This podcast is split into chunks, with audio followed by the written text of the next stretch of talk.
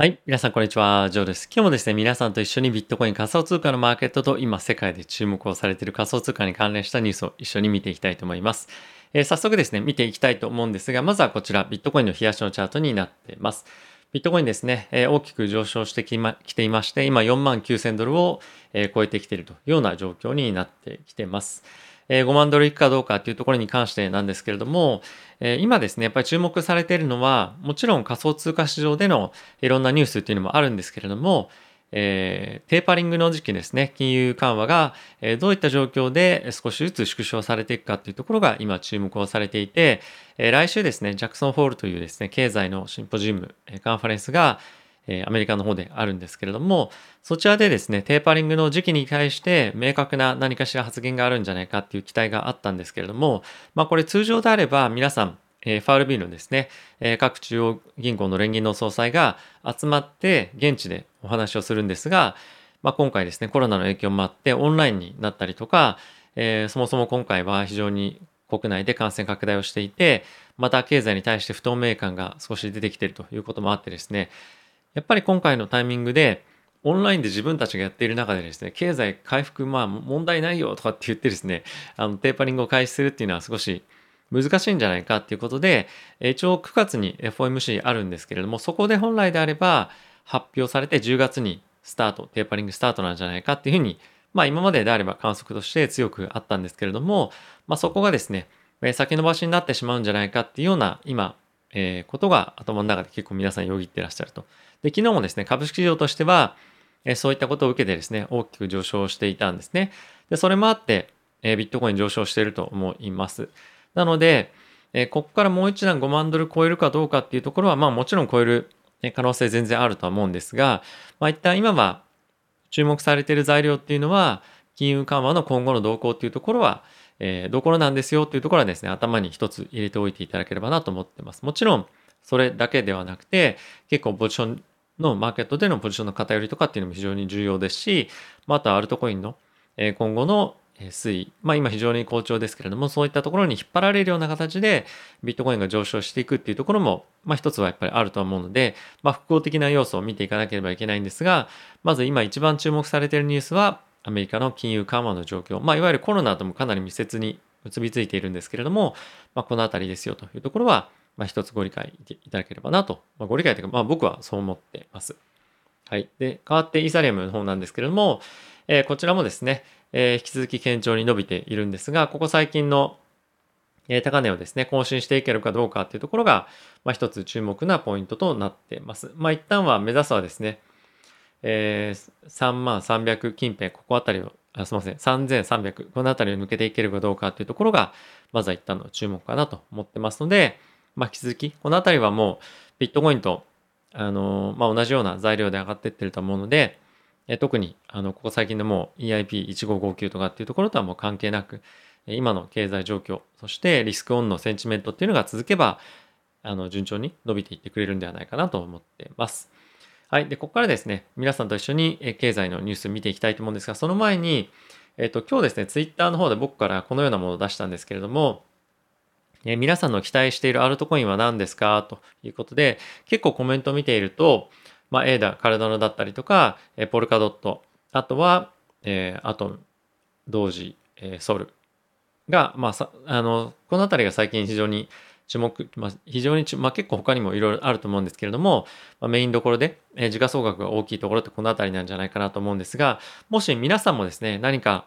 えこういったところ注目してますよというのがあればですね、ぜひ、えコメント欄にですね、このツイッターでも、えー、まあ、YouTube でもいいんですが、え書いていただけると、え嬉しいなと思います。そういったところもですね、今後ちょっと YouTube の方でも取り上げたりとかしていきたいなと思ってますので、えー、ぜひですね、皆さんで、あの、このツイート盛り上げていただけると非常に嬉しいです。あと、ツイッターやってる方がいらっしゃったら、ぜひですね、あの、フォローしていただけると嬉しいですし、あとはこの内容ですね、あの、非常に興味あるよという方がもしいらっしゃいましたら、えー、リツイートとかしていただけると、えー、もっとたくさんの方からの意見もらえると思いますので、えー、ぜひよろしくお願いします。はい。では、ニュース見ていきたいと思うんですが、まあ一応先ほど申し上げたこの FRB のですね、ジャクソンホールのシンポジウムがバーチャルであの行われますよということはですね、一応ちょっとヘッドラインとして見せておこうかなと思ってます。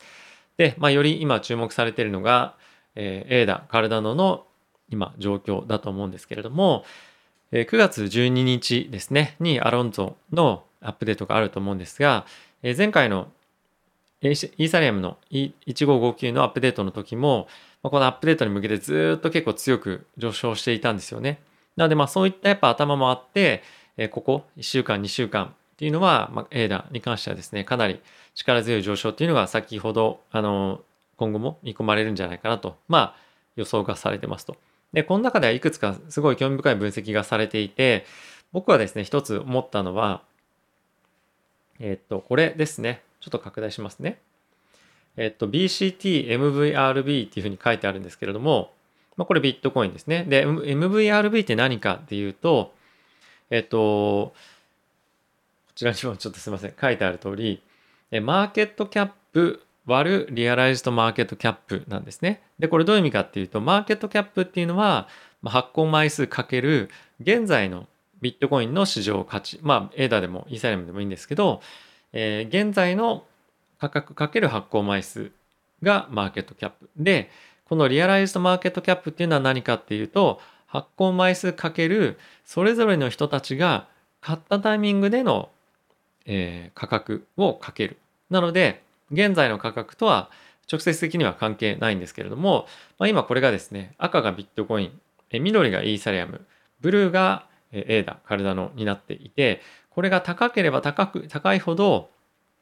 割安ですよっていうことが、まあ、今言われてます。まあどういうことかっていうと、まあ、現在のマーケットキャップがあって、例えばマーケットキャップがものすごい上がる、もしくはこの分母であるリアライズドマーケットキャップが下がる方が、えっ、と、この数値っていうのは高くなってますよね。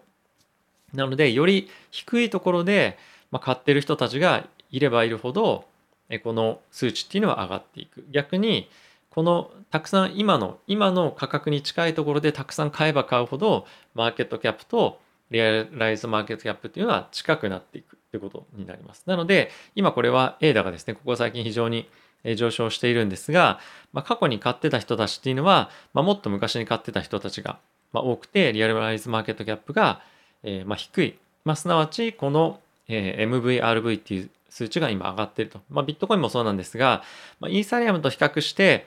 え、現在、この A ダが、ま、かなり割安なんじゃないかということで、え、まだまだ上がっていくんじゃないかっていう観測が、ま、今この記事では出てますよと。ま、こういう分析が出てました。で、まあ、これは、あの、必ずしもイーサリアムの方が割高だから、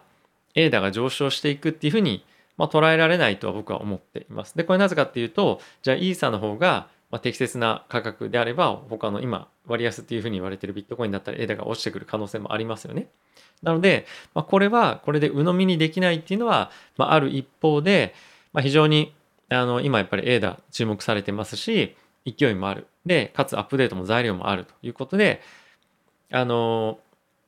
まあ、端的に言うと僕は上がってくんじゃないかなと思ってます。まあそんなに今やっぱり売る材料もないと思いますし、ここで売りたい、ここで空売りしてやろうって思う勇気がある人もいないと思うので、えしばらくの間堅調に上がっていくんじゃないかなと思ってます。まあ、だある意味短期で買いたい人たちっていうのは今非常にチャンスじゃないかなと思いますし、え日本でもここ最近体のの取り扱いが始まったりとかしてますよね。なので世界から結構資金がやっぱり集まりやすい状況にもあると思うので、今後もですね、推移、えー、楽しみにしていきたいと思いますし、まあ、あとは A ダ周辺の、まあ、周辺のっていう言い方おかしいですが、えー、アルトコインもですね、これに引っ張られるように上昇していくんじゃないかと思いますので、まあ、いよいよちょっとアルトが熱い、まあ、熱いというかもうすでにずっと熱いんですけど、あの、もっともっと熱くなっていくタイミングに、またもう一段入っていくんじゃないかなと思うので、えー、注目をしていきたいと思います。はい、次のニュース行ってみたいんですけれども、えー、皆さんバイナンス使ってますでしょうか？僕バイナンス使ってるんですけれども、えっと、バイナンスがですね、KYC をもうマンデートリあの、絶対やりなさいよと、リクワイアメントにしますということを発表してました。で、以前までであれば、KYC、えー、やってなくても、KYC って何かっていうと、まあ、自分の ID の提出ですね、をしていなくても、2ビットコインまで以前は引き出せたんですけども、最近は0.06ビットコインまで、だいたい25万円ぐらいですかね、日本円で、引き出せるよっていうふうになってたんですが、まあ、今回改めてこういう発表があって、えー、KYC してなければ、えー、もうですね、あの、引き出しとかの制限をしますよみたいにえー、出ていました。まあ、入金ができなくなったのかな。まあ、あの、取引とかっていうのも今後制限されていくんですけれども、結構いよいよドラスティックに、えー、状況が変わってきたなという印象があって、えー、これまあバイナンスがダメになるとかそういうことではなくて、しっかりと規制に対応していこうということで、言われてからやるよりも、まあ、自分で積極的にやっていこうということで、まあ、僕はあのマイナスなことではないかなと僕は思っていまして、まあ、今後も継続的に、まあ、あの安心してっていう言い方はおかしいですが、まあ、当局にものすごい攻撃をされるみたいなところから徐々に離れつつあるんじゃないかなと思ってます。で一応ですね僕もあの現物に関しては、え、メインをバイナンスでやってるんですが、まあ、概要欄の方にも記載あの記載あるんですけれども FTX の方でも一応講座は開けています。で FTX に関してはあのプラットフォームとしても非常に使いやすいっていうのもある一方で結構面白い商品があったりとかバイナンスよりもコインが先に上場したりとかしてで後ほどバイナンスで後々バイナンスで上場したりするのでバイナンスに上場する前に仕込めたりとかっていうのもあったりするんですね。なので結構まあその使い勝手もいい取引所でもあるので、まあ、一応開けてはいるので、まあ、このあたり心配な方は FTX の方でも開けてみるといいんじゃないかなと思ってます。で、あとはバイナンスの方で、まあ、先物取引してるよという方は、まあ、今後規制されたりとかっていう動きも出てくると思うので、バイビットの講座っていうのを開けておくと僕はいいんじゃないかなと思いますし、まあ、僕も自身も実際開けてますので、ぜひご興味ある方はですね、概要欄の方でリンク見てみていただけるといいかなと思います。はい、次のニュースなんですけれども、えっ、ー、とですね、今、イーサの ETF を、ま、出している、申請している人たちも結構いる中で、まあ、あの筆頭のですね、あのバーンエックと、あとプロシェアっていうもう一つ会社があるんですけれども、彼らが、え、ETF の、え、申請っていうのを取り下げたというニュースがありました。で、え、ちょっと前にですね、SEC、アメリカの証券取引委員会の方で、え、この ETF に関しての議論がいろいろあったようなんですね。で、それが、まつい先日あって、ですぐこういったアクションになったということで、えー、一旦その取り下げて、まあ、何かしら変更をして、えー、もう一旦提出をするのか、えー、もしくは、今、カナダの方ではですね、イーサリアムの,、えー、承あの ETF の承認というのがもう降りてるんですよね。なので、そういった方向に行くのかとか、まあ、どういうふうになっていくのかっていうのは、ちょっとまだ、あの、移行っていうのは出てないんですけれども、少しあの残念なニュースかなと思ってます。まあ、イーサに関しては、このビットコインの同様に、えー、ETF が出ればどうだとかっていう話よりも、まずは来年のファーストクォーターぐらいにですね、1、3月ぐらいに2.0に移行っていうイベントがあるので、まあ、あんまりこの ETF がどうだっていうのはそんなに影響はないと思うんですけれども、やっぱり今後年金とかが徐々にですね、ETF を買ったりできるようになっていくのに沿って、この、えー、ETF に上場しているかどうかっていうところもですね、大きく価格に影響してくるところであると思うので、今後もですね、この ETF 関連の情報っていうのは継続的に追っていきたいなとは思っています。はい。あとはですね、コインベース皆さんもうすでにご存知かもしれませんが、え、500億ですね、え、資金投入して仮想通貨を買っていきますよと。で、しっかりバランスシートに載せていきますということが発表されていました。で、さらに、え、こちらにもある通り、えっ、とで将来のえー、仮想通貨の、えっ、と、すみません、え将来の利益ですね。こちらに All Future Profit って書いてありますが、まあ将来的な利益の10%を仮想通貨に取引を、えー、投資をしていきますよということが発表されています。で、これはまあどういった意図かというと、まあこれ僕の想像なんですけど、え投資として資金を入れていくっていう側面も、まあ、なきにしもあらずかなと思うんですが、やっぱりその自分たちで結構やっぱ最近 DeFi とかで資金が大きく流れていくことによって取引所で流動性を提供してくれる参加者っていうのが少し減ってきてると思うんですよね。なのでリクイリティスワップっていう商品があるんですけれどもそういったところに参加してくれる人が減ってきた。なので自分たちでやっぱり仮想通貨を手元に持って流動性供給のためにまあいろんなトークンもしっかりと保有していこうっていうのがあの戦略なんではないかなと思ってます。まあ、なんで少しずつこの DeFi とかの市場の拡大というところが、えー、起こっているに伴ってこういったコインベースですとかロビンフットそういったところの企業のこの仮想通貨への戦略ですね、もう結構変わってくるんじゃないかなと思ってます。自分たちでも DeFi もやるし、流動性の提供っていうのも自分たちでやらなければいけないし、まあ、NFT ももちろん今後やっていくしということで結構あの市場のダイナミズムが今起きていて、まあ、ダイナミズムというかダイナミックに動いていて、まあ、今後結構ビジネスモデルも変えていかなきゃいけないような状況に今なってきていると。